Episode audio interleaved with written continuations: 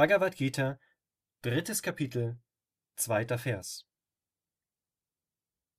Mit diesen scheinbar widersprüchlichen Worten verwirrst du gleichsam mein Verstehen. Deshalb nenne mir nun klar den Weg, auf dem ich zur Seligkeit gelangen kann. Kommentar Swami Shivananda Arjuna sagt zu Sri Krishna, lehre mich eines von beiden, Wissen oder Handlung, wodurch ich das höchste Gut, Seligkeit, Moksha, erlangen kann. Vergleiche Kapitel 5, Vers 1